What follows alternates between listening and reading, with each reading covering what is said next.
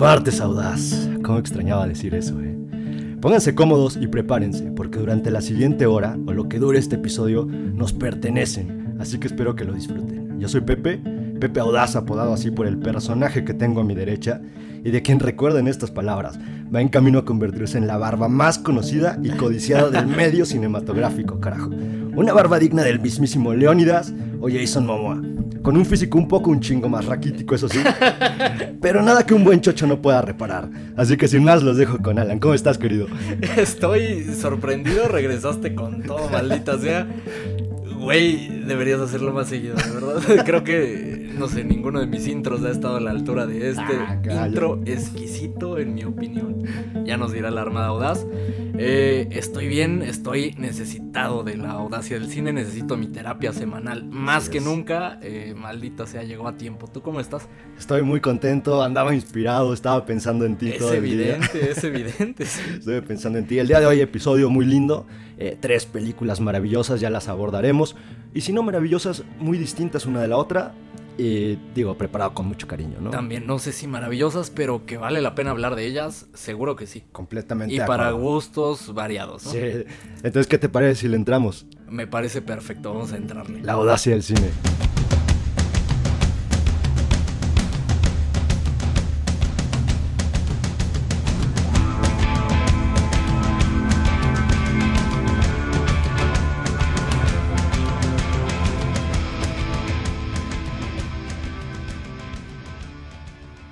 Después de uno de los intros más exquisitos de la audacia del cine, me quedo con, con dos situaciones. Dime. La primera, de verdad, la audacia sana el alma, ya me siento un poquito más, más tranquilo, más en paz conmigo mismo. De acuerdo. La segunda, ¿conoces algún buen proveedor de chocho? Eh, me han contado de algunos. Creo que Porque sí me quedé con esa intriga, ¿eh? Me quedé con esa intriga para llegar a niveles de, de Leónidas, ¿no? O sea, sería, sería interesante, ¿no? Que, que, no sé, no andar dando pena cuando lleguemos a, a YouTube. Entonces creo que sí es algo, algo que me interesa. Pero bueno, vamos a hablar de cine, que es lo que nos tiene por acá. Que es probablemente lo que peor hacemos, ¿no? Pero al final de cuentas es el objetivo de este espacio. Así es. Entonces, eh, bueno, vamos a hablar de la primera película, The Power of the Dog, eh, o El Poder del Perro, una película que se estrenó recientemente en Netflix, me parece la semana pasada. Debuta como número 2 en popularidad, al menos en México. El día de hoy ya bajó a 7 y creo saber por qué eh, pudo bajar en popularidad, pero ahora abordaremos eso, ¿no? Es una película de una directora relativamente desconocida, al menos para mí, me declaro completamente ignorante, no había visto ninguno de sus largometrajes, Jane Campion. Eh, ni siquiera sé si se pronuncia así, esperemos que sí, sino que no nos corrijan. ¿no? Sí, ya, ya es costumbre que nos corrigen ya es cuando- costumbre. Eh, protagonizada por Benedict Cumberbatch y por Kirsten Dunst. Los dos eh, grandes actores nos lo han demostrado constantemente. Kirsten quizá un poco menos. Benedict Cumberbatch normalmente suena eh, en esta temporada porque generalmente está en la discusión de premios de la academia. ¿Qué es El Poder del Perro? Es una película, es un western, un western atípico, un western que se cocina lento, un western con una fotografía impecable y un gran score, una gran banda sonora. ¿Qué te pareció de Power of the Dog?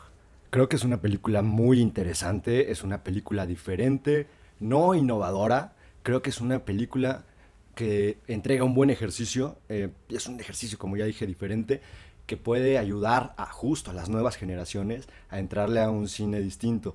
Creo que para las personas que han visto eh, o recorrido ya cierto número de películas con ciertos estilos muy similares, creo que ya no los va a sorprender de la misma manera. Sí les va a gustar, porque la película es buena, pero creo que no sorprende de la forma que la película al menos así quisiera.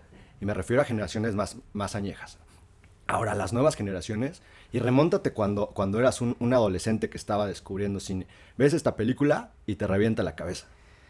No lo sé, no sé si te reviente la cabeza, creo que es justo uno de los problemas que tengo, un poco falta de potencia y justo es lo que me preocupa, el tema con las nuevas generaciones. Al ser una película con ritmo tan lento, eh, realmente se cocina muy, muy, muy lento y, y completamente a detalle. Eh, este ritmo me hace eh, inevitablemente y por varios elementos, ahorita lo vamos a abordar, compararlo con el cine de Paul Thomas Anderson pero no tan bien ejecutado. tiene cosas sí súper interesantes, entre ellas todos los aspectos técnicos. Pero creo que esto puede pesarle al, al espectador común y creo que el mismo algoritmo de Netflix nos lo está diciendo al bajarla hasta, nivel, hasta número 7. Creo que puede eh, ser una decepción para algunas personas que buscaban eh, pues algo más, un, un drama más marcado. Creo que es muy, muy sutil. Eh, creo que también ese, ese ritmo podría afectarle a estas nuevas generaciones justo. Sí, estoy completamente de acuerdo. Digo, no va a ser la película más popular. Inició con esta popularidad justo por Benedict, eh, siendo Sí. sinceros. Eh, realmente no fue por, por la película tal cual. Y por eso es que en una semana ha bajado tanto. Ahora, yo sí creo que para, para distintas nuevas generaciones que están tratando de descubrir un cine diferente, creo que va a ser una buena puerta para entrar a este cine. Claro. Entonces, y por eso te, te decía, o sea, imagínate cuando estabas iniciando a descubrir todo este tipo de cine, esta película cu- cuando tenías 17 años te hubiera volado la cabeza tal vez, si no hubieras visto todo lo anterior, sobre todo el cine de Thomas Anderson. Es una puerta de entrada, pero no creo que, que huele cabezas, justamente porque eh, creo que, que este... Creo que pierde eh, punch, porque es muy, muy similar a lo de Paul Thomas Anderson. Creo que la gente que ha visto eh, películas de Paul Thomas Anderson, o, PTA, como le decimos los mamadores, los que han visto películas de PTA, eh, creo que, no sé, no van a sentir ese mismo impacto, porque creo que tiene... Si, si lo viéramos en cuestión de ritmo, el ritmo es prácticamente idéntico a Phantom Thread. Y tampoco es tan eh, pulcra técnicamente la película como There Will Be Blood, para mi gusto al menos. Creo que no es, no es ninguna de estas dos, pero lo intenta hacer. Y tan lo intenta hacer que utiliza al, eh, al compositor por excelencia de Paul Thomas Anderson, Johnny Greenwood. Gran compositor que hemos olvidado por ahí cuando hablamos de, de compositores, pero un capo, el, el guitarrista de, de Radiohead, para los que no lo ubiquen. Se mete al cine y ha hecho mancuerna, una gran mancuerna con Paul Thomas Anderson. Acá lo replica y esta música justamente es la que acompaña esta película y te la hace interesante y te la hace, te la aligera, ¿no? Sí, es un, es un genio musicalmente hablando, es un fuera de serie, es fuera de lo común, tiene carga con la película, con la música, y es una Claro. responsabilidad muy grande. Incluso lo, lo platicábamos justo después de ver la película y te decía, creo que uno de los grandes pecados que yo le veo es que le dieron demasiada responsabilidad tanto a la fotografía como a la música. Pareciera que estas dos cuestiones te van, obviamente las actuaciones que son impresionantes, pero sobre todo la fotografía y la música parecía que quisiera la dirección que te contara la misma la, la película tal cual. Y en la dirección es donde justo adolece y, y al final del día no es Paul Thomas Anderson, que Claro. falta muchísimo camino y bagaje. Digo, tienes que nada más que ver su filmografía y te das cuenta que no le llega a lo que hace Paul. Entonces, y se nota en la película. Y sin embargo, también creo que la película llega a funcionar. Eh, sobre todo mientras más lo pensé durante varios días. Al principio tal vez sí me quedé con esta impresión de, mm, no sé, me, quedan dudas. eh, sobre todo por el ritmo. creo que es demasiado lento en mi opinión. Eh, Demasiado lento y el, el plot twist, el giro de trama realmente no justifica este ritmo tan lento. Creo que le falta potencia, un tercer acto más potente. Eh, creo que sí hubiera justificado perfectamente este ritmo. Creo que incluso eh, Phantom Thread o el hilo fantasma tiene un ritmo más lento, pero ese final, ese giro de trama es tan potente que te quedas en shock. Sí, lo que pasa es que también hay, hay un tema ahí que esta película para cuando llegas a ese giro que se supone te tiene que reventar la mente, ya te dio demasiados datos y elementos para que veas por dónde va. Para que no sea una sorpresa. Entonces ya no te sorprende. Exactamente, Justo ahí exactamente. es donde ya nos sorprende. Eh, creo justamente que el punto más flaco de esta película eh, ser ese guion, ¿no? El guion que realmente eh, cuida tanto los detalles que creo que los cuida en exceso. Creo que falta, eh, lo vuelve un poco predecible, ¿no? Al mostrarte tanto detalle.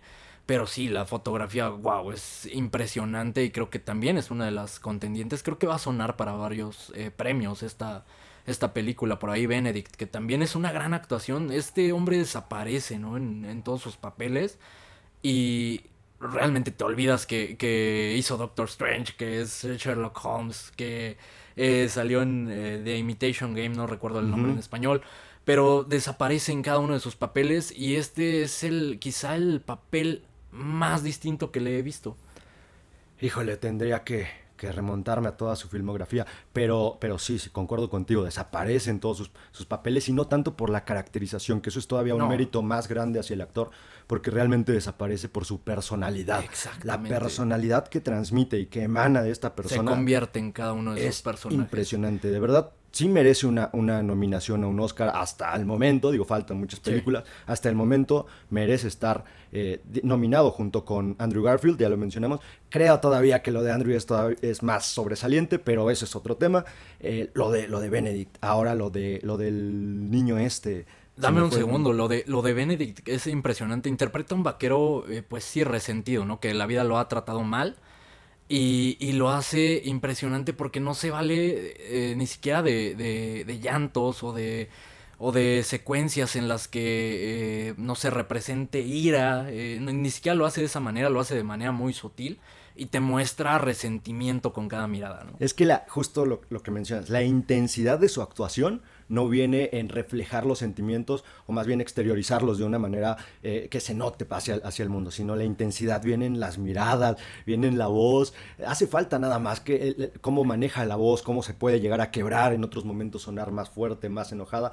Y Eh, con eso es suficiente capo. para que te transmita lo que quiera. Un maldito capo, pero te interrumpí, sigue, por Ah, favor. te decía lo, lo del niño, Cody Smith, también es, es una soberbia actuación, una actuación completa, Sí. eh, digamos todavía, y probablemente justo por lo del final no termina por ser una actuación que incluso le pudiera llegar a costar una nominación, pero lo hace muy bien, sin duda. Sí, sin duda lo hace eh, muy bien interpretando un, un papel. Igual, creo que todas las actuaciones son sutiles, quizá un poco más marcada la de Kirsten Dunst, ¿no? Eh, un poco más orientada hacia la melancolía que acompaña muchísimo esta película.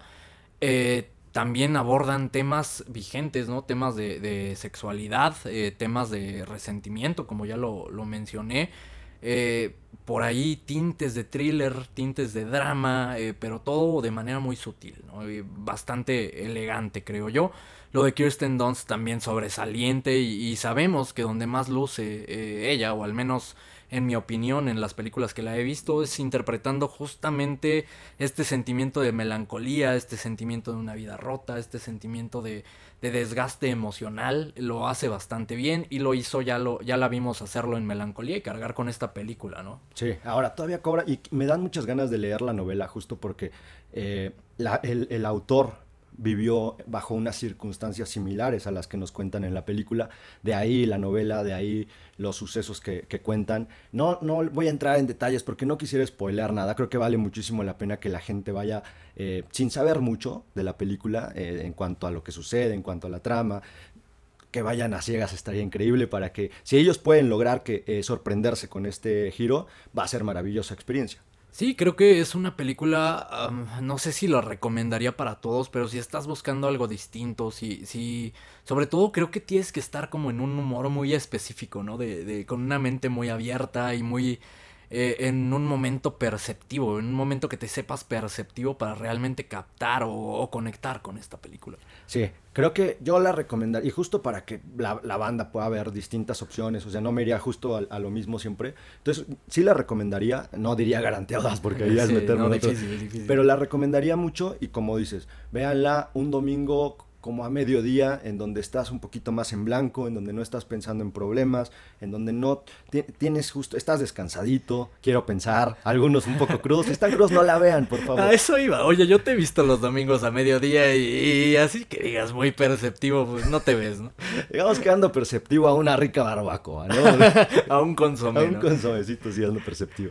Sí, pero, pero vale la pena, échenle un ojo. No esperen eh, acción, no esperen un drama eh, que te rompa las entrañas. eh, creo que es complicado. Si ya la vieron, pasen los comentarios qué les pareció esta película. Creo que eso es lo, lo interesante. Me gustaría saber qué piensa la gente. Sí, justo. O sea, sí, sí vale mucho la pena saber el consenso en general de la, de la gente, lo que está percibiendo de la película. Y sobre todo saber si se sorprendieron. Y sobre todo gente joven, eh, saber qué les parece. Si no han visto nada similar, a lo mejor, y te- como te decía, es una buena puerta para que se expandan a un mundo que los puede llevar a películas Claro, increíbles. y si la viste y te gustó, eh, recomendadísimo el cine de Paul Thomas Anderson, o viceversa, si te gusta el cine de Paul Thomas Anderson, es un buen ejercicio, ¿no? Ver esta De película. acuerdo. también. Ah, antes una, una acotación. Por ahí me enteré que en la Cineteca se está por estrenar. No sé si en los cines, eh, digamos, Cinépolis o Cinemex también, pero si tienen oportunidad de verla en el cine, háganlo porque la fotografía, la Sí, música y las actuaciones valen por sí el boleto. Pero ahora, si no están en el humor de algo tan espeso, digamos, tan cargado, eh, o si están tan perceptivos como Pepe Audaz un domingo por la mañana, ¿De acuerdo? por no decir crudos, Digo, tengo mis, mis días de mayor percepción. Los domingos no son tanto mi. La siguiente creo que es una película eh, con la que es muy fácil conectar, muy entretenida. Cuéntanos, por favor.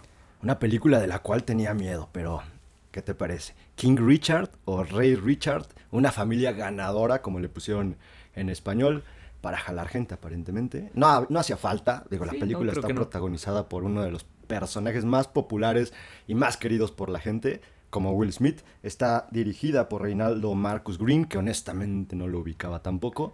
Eh, no, creo que no he visto nada de él. Eh, y protagonizada también por dos chicas que se roban el show completamente. Y me refiero a Sanilla Sidney y a Demi Singleton, dos personas que, dos actrices que nos demuestran que pueden hacerlo maravilloso. Pero bueno, ¿de qué es esta película? Esta película nos aborda la historia de las legendarias hermanas Williams, ya se les puede decir legendarias, unas alienígenas de su deporte, tenistas profesionales, fueras de serie, históricas, ganaron todo lo que quisieron, han logrado todo lo que se han propuesto, han inspirado a miles de deportistas, han inspirado a todo un país, han inspirado a toda una generación de, de tenistas, han sido maravillosas. Y esta película nos aborda esta historia desde un punto de vista del cual, como te dije, tenía miedo y resultó sorprendente. Sí, eh, desde el- la perspectiva de su padre, en este caso, eh, justamente el King Richard o Richard Williams, eh, interpretado por Will Smith. Supongo que de ahí venía tu miedo, ¿no? Interpretado por Will Sí. Smith en un eh, rol que podría eh, lanzarlo por ahí por un premio de la academia, que lo hemos visto fallar rotundamente, ¿no? Así en es. Sí, hay veces que lo ha hecho muy bien. No digo que sea un mal actor, pero a veces siento que lo intenta demasiado y supongo que es tu misma eh, perspectiva, ¿no? Exacto, la verdad es que quedé traumadísimo después de que hizo Siete Almas, una de las peores películas que yo he visto. Me he topado con gente que le gusta y lo entiendo, pero a mí yo aborrecí esa película y odié muchísimo a Will Smith durante mucho tiempo, a pesar de que es una de esas personas con las cuales siento que ni siquiera te puedes enojar. No, es el vato más carismático, probablemente eh, peleando el trono con La Roca, ¿no? Probablemente. O con Pepe Audaz, ¿no? Ese, ese podio, ¿no? Todavía Estaría no conformado están- por esos tres. Todavía no cenan en mi mesa, pero le están echando ganas. Ahora, Will Smith lleva muchos más años siendo tan querido. Y... Que Pepe Audaz. Que Pepe Audaz es el problema. Me descubrieron tarde. Oye, y también lo que logró como, ah, como suceso social, cuando se entera, se supo que su esposa le había sí, también todo- super meme. todo el mundo se puso Team Will Smith, ¿eh? Nadie dijo, oye, les- no, no, no, no, todo el mundo, pobre Will Smith. Y, Sí. y cuando lo vieron, este, que estaba con sobrepeso y que dijo, así soy feliz todo. Sí, todos también somos gordos. Yo por eso me dejé crecer la panza, por Will Smith. Sí, también por Will Smith. Estoy seguro que fue así. Pero sí, sorprendente. Una película ligera, te digo, fácil de conectar eh, desde el primer momento. Creo que le, le pegan. Sí, es una fórmula quizá ya, ya conocida, como esta historia inspiradora, en este caso de, de dos atletas súper importantes, ya lo mencionaste. Y también muy importantes para la comunidad afroamericana de, de Estados Unidos. Aprovechan, digamos, esta fórmula, pero la ejecutan de forma excelente, en mi opinión. Y justo uno de los, de los méritos de esta película es que Will Smith se hace a un lado, ¿no? Realmente no, no intenta ser el centro de atención, a pesar de que eh, teóricamente es el protagonista o es este gancho para que veas la película. Lo hace muy bien, cumple su papel, eh, una de las mejores actuaciones que yo le recuerdo y justamente porque sabe en qué momento hace- hacerse a un lado y dejar brillar a estas niñas que lo hacen bastante bien. Exacto, justo ese es el gran mérito, dejar el ego, el personaje que puede llegar a representar Will Smith como tal, la estrella, hacerse a un lado para darle oportunidad a estas chicas de que brillen, porque es su momento, porque ellas son el eje central de la película, ellas son la leyenda, ellas son las deportistas que al final ganaron todo, y esto es lo más loable que tiene Will Smith. Y sí, concuerdo contigo, una de las actuaciones más, eh, digamos, más, más sobrias, por así decirlo. Más sobrias, exactamente, me encanta esa palabra. Y es una película que dura dos horas 24 minutos, casi dos horas y media. Y la verdad es que no se sienten, se va muy rápido la película. Incluso te deja con ganas de más. Yo la vi con mis papás, mi mamá terminando de ver la película, igual no conocía tanto la historia, pero terminando de ver la película se puso a investigar como de la vida de, estas eh, chicas, de estas mujeres. Y, realmente creo que esa es la sensación que te deja esta película, como querer saber más, querer más, querer una secuela, ¿no? Incluso, ¿qué oye, ¿qué pasó? Pues ya sabes qué pasó porque es la vida real, ¿no? Sí, claro. ¿Qué, qué digo? Nosotros a nosotros nos tocó cuando éramos eh, muy pequeños y que estábamos entrando a esta etapa de, juventud, de adolescencia o preadolescencia, en donde nos tocó esta leyenda de las Williams, en donde ya ganaban todo, eran impresionantes. Todos los Grand Slams, que son los torneos más grandes que puede haber en el, en el tenis, los ganaban y siempre se enfrentaban hermana contra hermana. Sí. Ya había sus excepciones porque de repente pues, una se lesionaba, o otra de pronto fue mamá, otra tenían ahí su, su, su vida privada, y, pero cuando se enfrentaban era todo un acontecimiento, porque también nos demostraron que puede haber una rivalidad hermosa entre hermanas sin que esto lleve a una ruptura. Era precioso verlas jugar, se abrazaban, ganar a quien ganara, era hermoso. Sí, creo que el acierto de esta película es contarnos como esta historia quizá no tan conocida. E, e igual si sigues el deporte, pues sabías que que eh, Richard Williams en este caso tenía como este plan de, de querer salir adelante a toda costa y por ahí puede estar como ese dilema moral, ¿no? De, ok, utilizar a tus hijas y podrías decir, e incluso era una de las críticas, ¿no? El, el que estaba explotando a sus hijas y, y, pues se puede ver de las dos formas, ¿no? Puedes decir, ok, sí las estaba explotando, pero pues realmente lo que hizo fue como sacar el máximo potencial de ambas, cosa que eh, difícilmente se ve en el, en el deporte, pero lo logra este cuate y realmente cumple el, el objetivo, vive su sueño a través de sus hijas, ¿no? Sí, que, difícilmente se ve en el deporte y en la vida, ¿no? ¿Cuántas veces vemos que hay familias tratando de sacar a sus hijos adelante y a veces se topan con obstáculos probablemente ajenos a ellos y que eso hace que se vayan para atrás y, de pronto es más difícil escalar de nuevo y, ya no llegan a, donde esperaban. Eh, ahorita lo mencionabas y creo que eso es uno de los puntos también que más me gustó y me sorprendió de la película, el no endiosar a nadie, el justo ponerte esta, este, es complejo, este, esta moral, esta encrucijada moral, en donde no tú vas, estás, estás viendo algo y realmente a veces compaginas con lo que está pasando claro. y a veces también dices, ah, sí se excedió un poquito. Era uno de los miedos que tenía que, que glorificaran lo que hizo este cuate, porque la verdad es que es durísimo, ¿no? el trato que quizá eh, tuvo que darle a sus hijas para sacar el máximo potencial, me daba ese miedo que lo glorificaran o que lo hicieran ver como un héroe, ¿no? Como alguien sobresaliente cuando realmente el mérito es de las niñas, ¿no? Por alcanzar este potencial. Digo, sí está él impulsándolo, pero no te lo pintan de esta manera rosa, como, eh, ah, mira, eh, quedó como un héroe porque lo logró, ¿no? No, realmente te pintan las cosas pues de forma muy imparcial para mi gusto y creo que ese es un mérito total de la película. Es una de esas películas eh, muy digeribles, fáciles de ver, es una de esas películas que se necesitan de vez en cuando, que, justo la vas a ver, te vas a sentir mejor y te va a impulsar incluso a ser un poco más, más duro contigo mismo y decir, ok, voy, tengo que disciplinarme un poco más en ciertas cosas para lograr mis objetivos.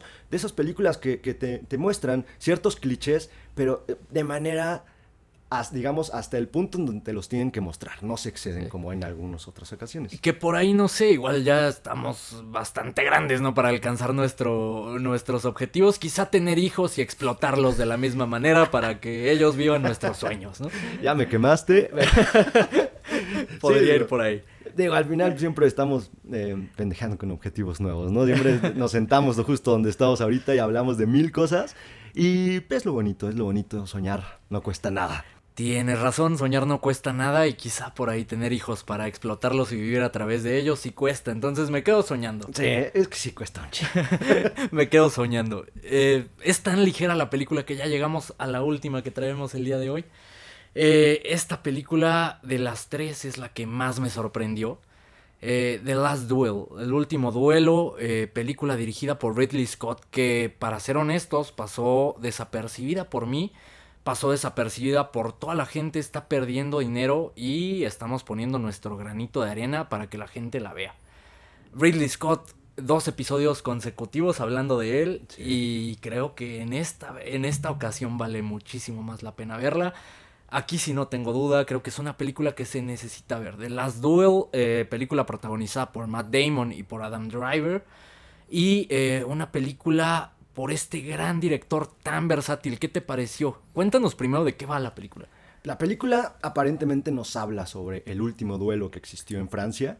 Eh, pareciera que esa es la historia que nos va a contar todo esto desde el punto de vista de tres perspectivas distintas para que sin que nadie emita un juicio para que cada uno logre rescatar lo que quiera de esas tres historias, para que cada uno se quede con lo que, lo que más le, le, puede llegar a mover de esas tres historias y que, curiosamente, va para cierto lado.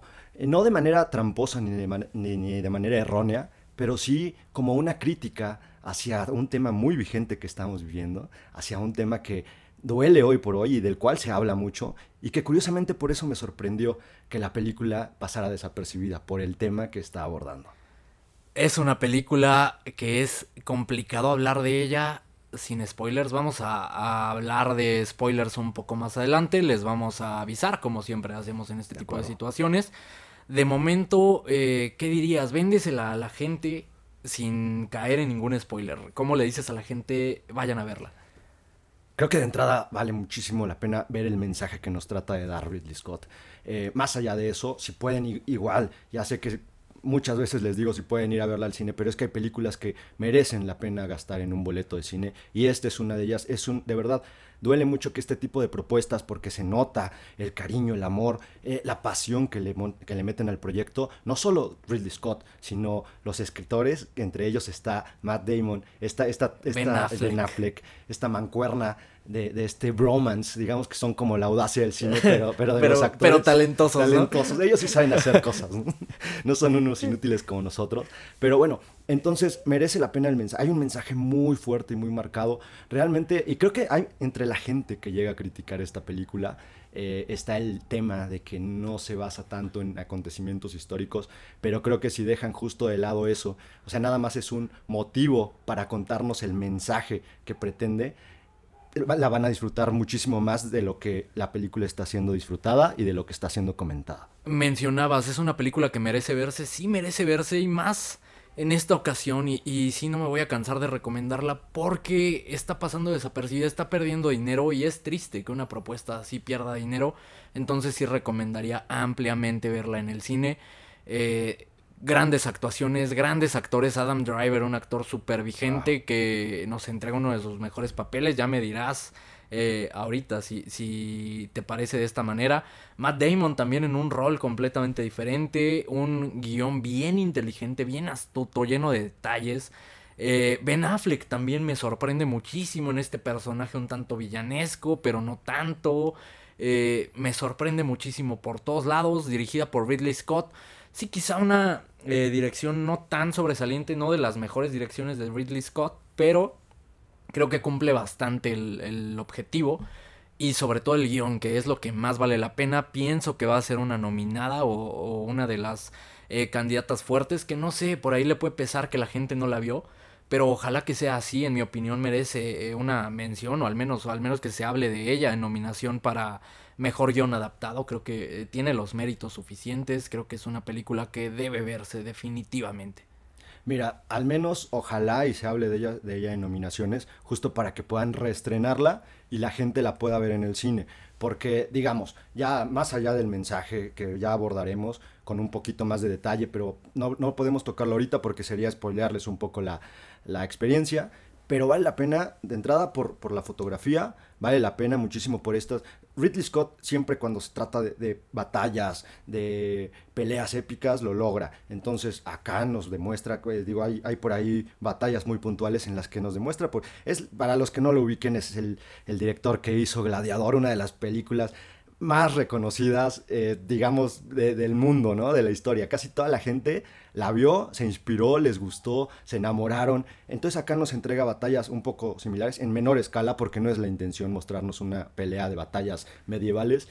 Y sin embargo logra meternos a esta época justo un gran acierto, te, te, lo decía justo después de ver la película, un gran acierto que nos contara esta perspectiva y esta historia y, y, nos diera este mensaje abordando esta época en donde se vivían este tipo de cuestiones de manera muy normal. Sí, espectaculares estas batallas y sorprendentemente, ah, ese sí es spoiler, me voy a esperar un poquito, okay. pero sí, definitivamente vale la pena, si te gustan las películas de acción, creo que tiene elementos que vas a disfrutar, si buscas eh, una eh, película épica de, de, batallas, creo que tienes elementos que vas a disfrutar, pero sobre todo el mensaje que vale muchísimo la pena que vamos a abordar en este momento. ¿Se te hace que, eh, eh, bueno, ahorita pasamos a, a, esos spoilers, ya me, me urge, me comen las okay. ansias por llegar, pero ¿te parece que es de las mejores actuaciones de Adam Driver? Yo creo que sí, yo creo que sí, justo por el rol que interpreta, digamos, no sé no se, no se va tan lejos de lo que ya hemos visto, no es algo completamente distinto,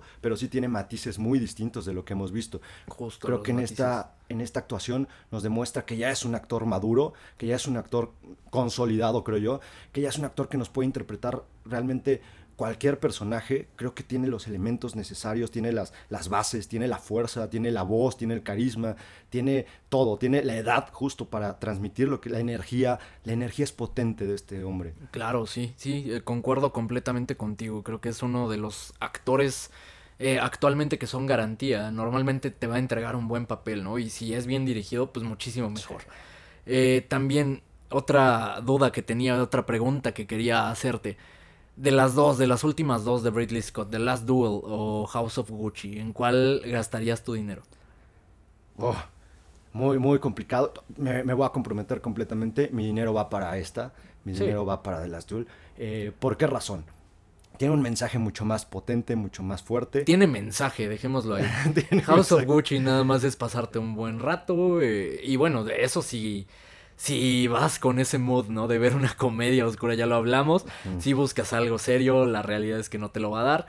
Esta película creo que sí te da algo que no esperas y justamente eso es lo que vale la pena. Yo le pongo todo mi dinero a esta película. Es más, voy a comprar todos los boletos de una sala que se encuentre proyectando para apoyar la causa. Eso hubiera estado increíble hace dos semanas que todavía estaba en cartelera. ya la quitaron. Creo que, ya, la, creo que ya no, no funcionó. Aparte, ya se están este. Quién sabe, igual con el hype que va a revivir la audacia, la vuelven a lanzar, ¿no? Igual sí, para época navideña, ¿por qué no? Ándale a veces no hay mucho que ver, esta es una muy buena opción. Pero, pero bueno, ¿qué te parece si, si ya le entramos a, a, un poco de spoilers para que la gente que se quiera quedar con nosotros y que quiera saber un poco más de esta película para, para convencerse sobre todo de verla, que le entre con todo. O se vale también eh, tomar la, la, recomendación, garantía audaz, acá sí me atrevo, garantía audaz. Eh, vayan a verla, se quedan aquí, aquí nos despedimos y regresan a escuchar la, la, parte de los spoilers. Estaría chévere, ¿no? Sí, para que también nos den su opinión. A lo mejor ellos no lo vieron de esa manera, quién sabe. Me parece perfecto. A los que nos dejan de escuchar hasta aquí, eh, hasta pronto. Muchas gracias por tomarse este tiempo para escucharnos nuevamente. Síganos en todas las redes sociales, arroba audacia del cine. Todas las redes sociales, incluida esta red que no sé de dónde viene, Kwai. Que ahí sí estamos monetizando, si nos pueden seguir por ahí estaría buenísimo porque apoyan a la causa y que la producción sea un poco menos charra, ¿no? que quién sabe de dónde viene, pero hay lana, ¿no? Entonces a lo mejor es una lavandería, pero no nos importa. Vayan Puede ser porque necesitamos becarios, vamos a contratar ya a los becarios audaces, ¿no? vamos a liberarles el servicio social, no les vamos a pagar, pero les vamos a liberar el servicio hay social. una de esas sí les pagamos, quién sabe, si nos va muy sí, bien. Sí, nos va bien en Quai, sí. No seas un tirano, por favor. Así paga. que síganos, por favor. Pausa breve un poquito de Johnny Greenwood y regresamos con los spoilers.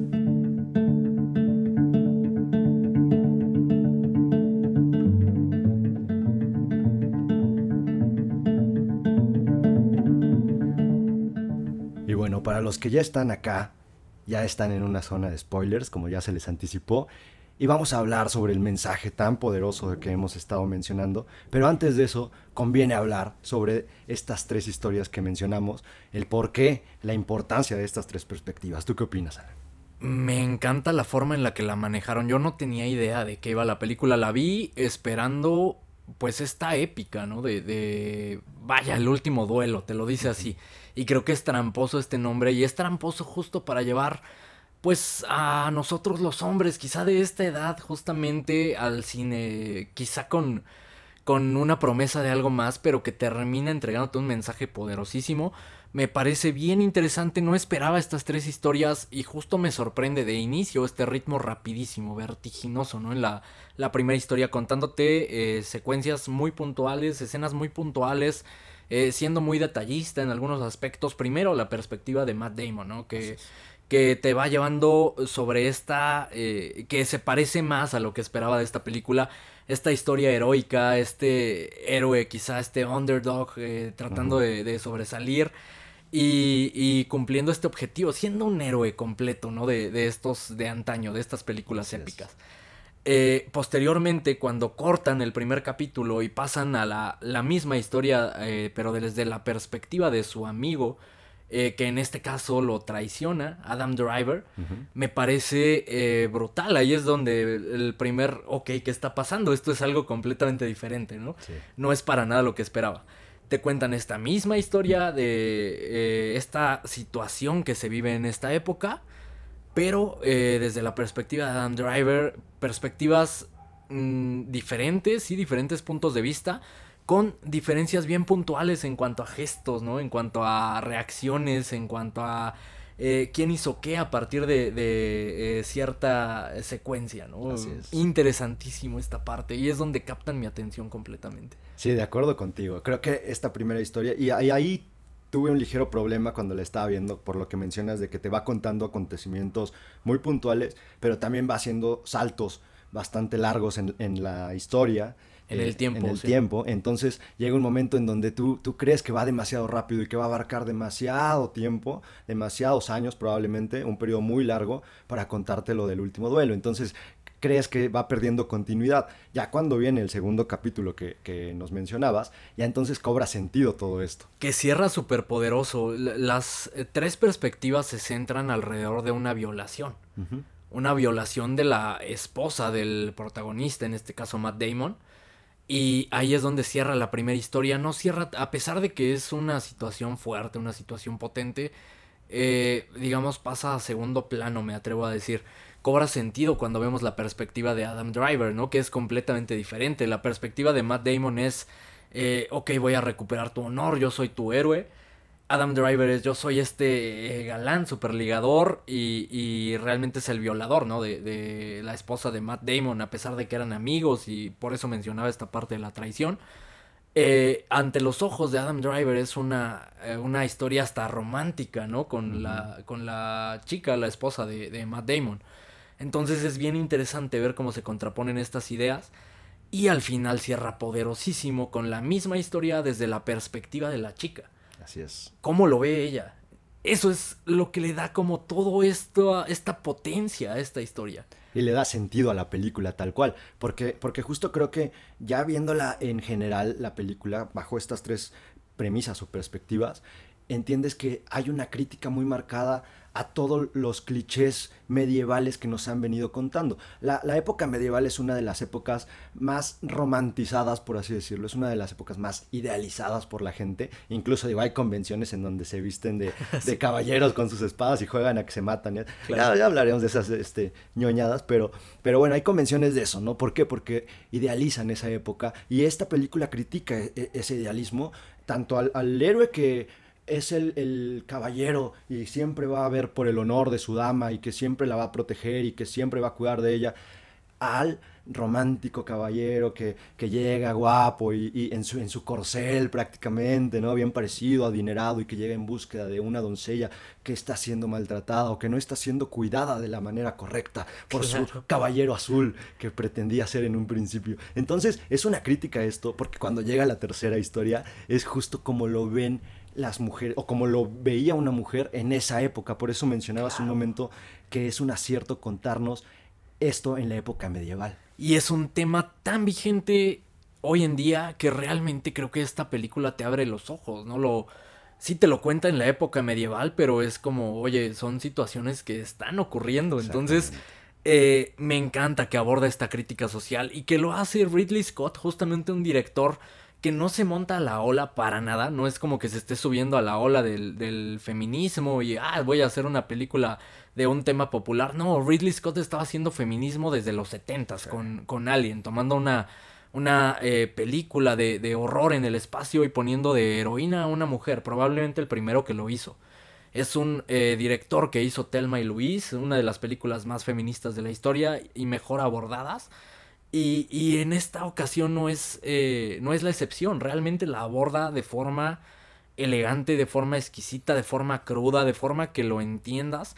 Por eso decía, creo que el target somos nosotros justamente eh, porque si quieres te lleva al cine, bueno, si te hubiera llevado al cine, ¿no? Si la gente hubiera ido al cine, te llevaría de forma tramposa para ver como esta eh, epopeya heroica y al final te tira un mensaje a, la cara, ¿no? De, oye, mira, esto es lo que está ocurriendo y no está tan distante de la actualidad, entonces eh, sirve para concientizarnos y para analizar muchas de las situaciones que, que pudiéramos considerar normales, ¿no?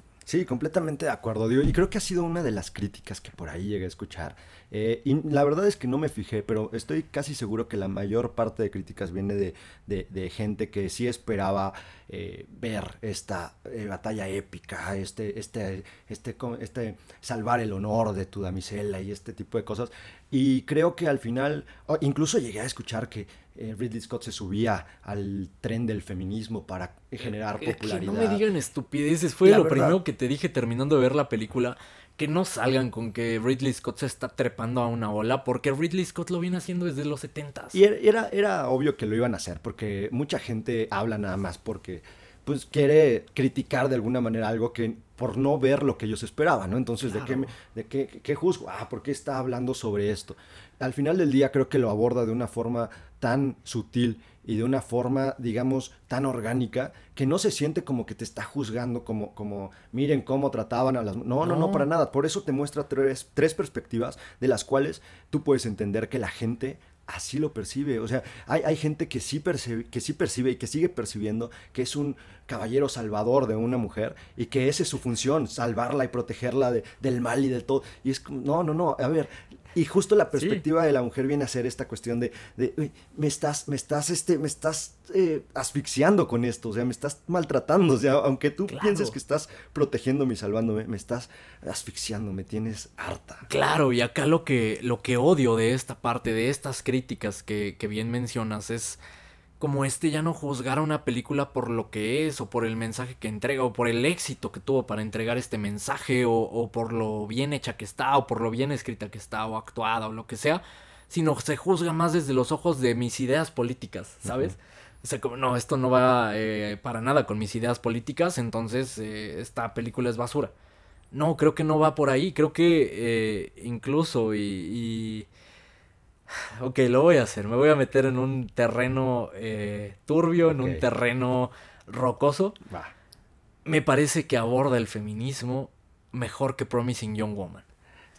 Estoy completamente de acuerdo. Sé que nos vamos a ganar por ahí unas mentadillas de madre. Algunas personas por ahí nos van a cancelar en algún momento. Pero la verdad es que sí me, me da esta impresión porque el mensaje llega de una forma más contundente. Y porque y se van a molestar, pero lo hace de una manera más comprometida. Más comprometida, más orgánica. Eh, creo que tiene claro a dónde va esta línea, a dónde quiere llegar. Y llega sin tapujos y sin esconderte nada, sin suavizarte nada. Quizá por ahí los últimos 30 segundos de película para mí son innecesarios. Yo lo hubiera terminado 30 segundos antes. Fate to Black.